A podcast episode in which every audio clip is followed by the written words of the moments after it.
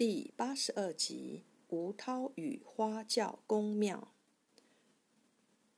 吴本、殷涛治愈了皇太后的顽疾，被当朝皇帝宋仁宗赐为御史太医，名声传遍京城，也传到了家乡闽南。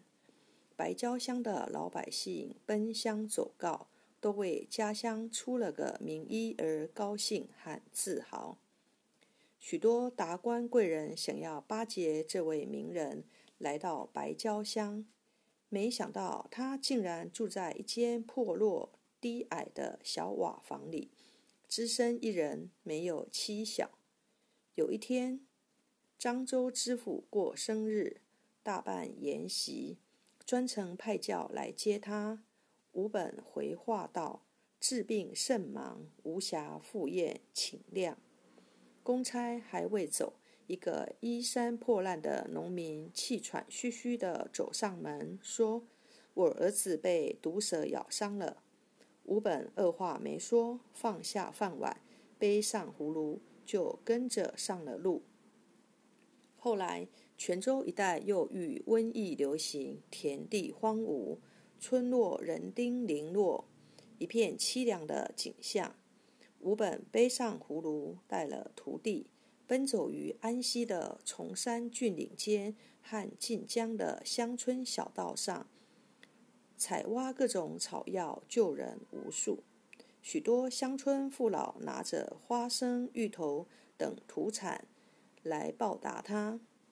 却被他婉言谢绝。泉州有座花轿公庙，妙手高悬一块明朝书法家张瑞图书写的真人所居的匾额，据说就是为了纪念当年吴本在此为穷人看病的功德。